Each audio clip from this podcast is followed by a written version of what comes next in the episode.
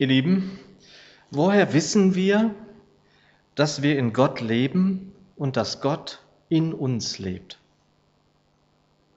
Wir erkennen es daran, dass er uns Anteil an seinem Geist gegeben hat.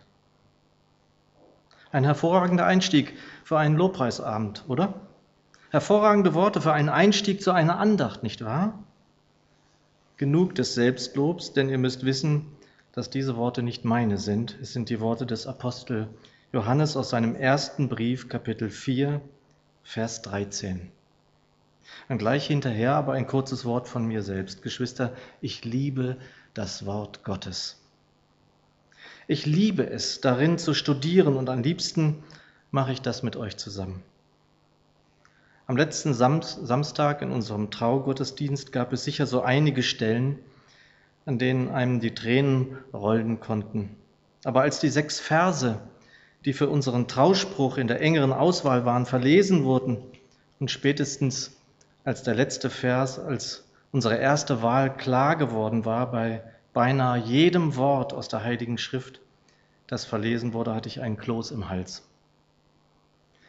In den drei Wochen vor unserer Trauung, dem Umzug, der Auflösung meiner alten Wohnung hatten wir derart viel um die Ohren, dass wenig bis gar keine Zeit blieb zum Bibelstudium. Und vielleicht kennt ihr das und ich hoffe das sehr. Ich hatte einen so großen Hunger nach Gottes Wort, dass ich es manchmal nicht aushielt. Und mir, es sollte unter uns bleiben, die Bibel mit aufs stille Örtchen nahm, um wenigstens dort ein paar Zeilen zu lesen. Stilles Örtchen halt. Die dann für mich oft wie eine Salbe für die Seele sind, wie Salböl, das über meinen inwendigen Menschen hinabläuft. Und ich mich erinnerte an eine Situation bei der Bundesratstagung in Kassel, an der ich in diesem Jahr im Namen der Gemeinde teilnehmen durfte. Es war unfassbar viel Bürokratie in dieser Tagung zu bewältigen. Die Bundesleitung entschuldigte sich auch häufig dafür. Ich saß drei Tage dort neben meinem Freund und Pastor Axel. An einem langen Nachmittag schlossen wir ab mit einem gemeinsamen Lied. Ich hatte, glaube ich, davon berichtet. Wunderbar, wenn über 500 Menschen gemeinsam singen. Aber zuvor las der junge Mann, der die Leitung in der Musik hatte, eine Stelle aus Jesaja. Ihr Lieben, mir liefen die Tränen über den Bart hinweg. Welch wunderbare Worte, welche Tiefe, welcher Segen liegt in seinem Wort. Was für eine Wohltat nach stundenlangem Gespräch, nach Vorschriften und Abstimmungen. Kennt ihr diesen starken Hunger, diese große Sehnsucht nach seinem Wort?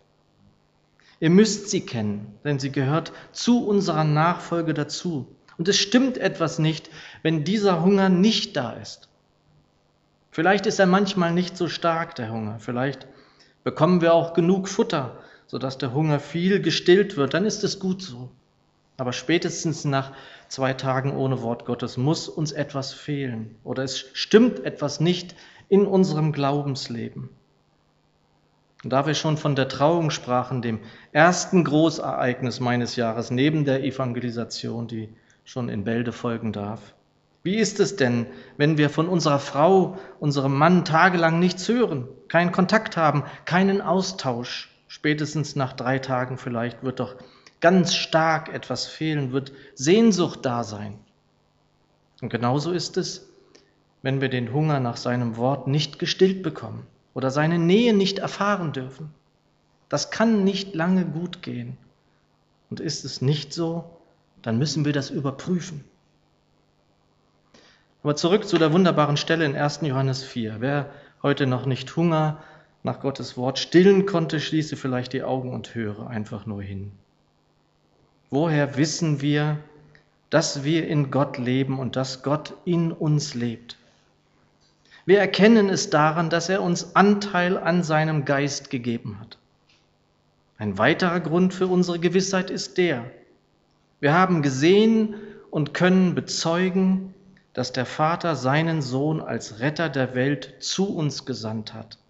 Und wenn sich jemand zu Jesus als dem Sohn Gottes bekennt, lebt Gott in ihm und er lebt in Gott. Was für Worte vor der Evangelisation. Das ist Wort Gottes.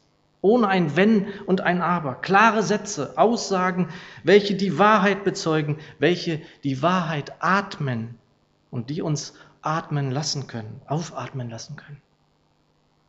Er hat uns Anteil an seinem Geist gegeben.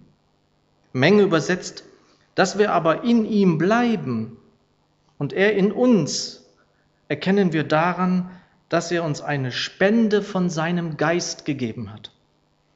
Wir haben Anteil an seinem Geist. Wir haben diesen Geist in uns. Und dieser Geist ist Tröster. Er führt uns zu Christus. Er führt uns somit in alle Wahrheit. Er leitet uns zum Guten an. Und er schließt uns ganz besonders das Wort Gottes auf.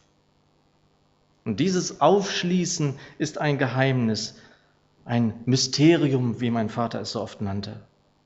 Als junger Mensch fand ich diesen Gedanken seltsam abwegig. Heute weiß ich, dass es Wahrheit ist. Wir lesen das Wort Gottes nicht wie jedes andere Buch aus unserem Bücherschrank. Ohne seinen Geist lesen wir es wie jedes andere Buch. Mit seinem Geist findet dieser Schatz kein Ende seiner Fülle, findet dieser Schatz keine Endlichkeit. Die Fülle dieses Schatzes ist unendlich.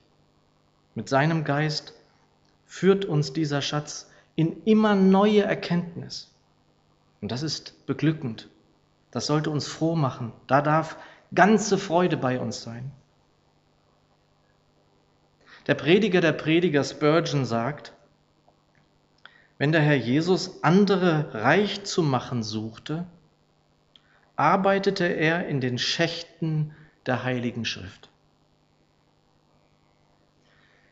Geschwister, wenn wir auch alle Kommentare dieser Welt im Bücherschrank stehen hätten, so würden wir dennoch immer neue Erfahrungen mit der Schrift machen, so wie wir uns von seinem Geist leiten lassen im Studium der Schrift. Schon vor Tagen wurde ich zu dieser Stelle geführt und wusste noch gar nicht, wo es mich hinführen würde. Dann, mit Hilfe des Geistes, wurde immer klarer, um was es geht. Um die Freude am Wort Gottes und die Freude an diesem unendlichen tiefen Schatz. Dietrich Bonhoeffer schreibt, wo Gottes Wort bei mir ist, finde ich in der Fremde meinen Weg, im Unrecht mein Recht, in der Ungewissheit meinen Halt, in der Arbeit meine Kraft, im Leben die Geduld. Und so möchte ich, ihr Lieben, die Andacht abschließen mit den letzten Worten des Absatzes, aus dem ich lesen durfte. 1. Johannes 4, 16 bis 17. Großartige Worte, wundervolle Verse. Stillt noch einmal den Hunger nach Gottes Wort, liebe Geschwister. Es heißt dort, und noch etwas gibt uns die Gewissheit, mit Gott verbunden zu sein. Wir haben erkannt, dass Gott uns liebt und haben dieser Liebe unser ganzes Vertrauen geschenkt. Gott ist Liebe und wer sich von der Liebe bestimmen lässt, lebt in Gott und Gott lebt in ihm. Wenn das bei uns der Fall ist, hat uns die Liebe von Grund auf erneuert. Dann werden wir dem Tag des Gerichts voll Zuversicht entgegensehen können. Denn auch wenn wir noch in dieser Welt leben, sind wir doch wie Christus mit dem Vater verbunden.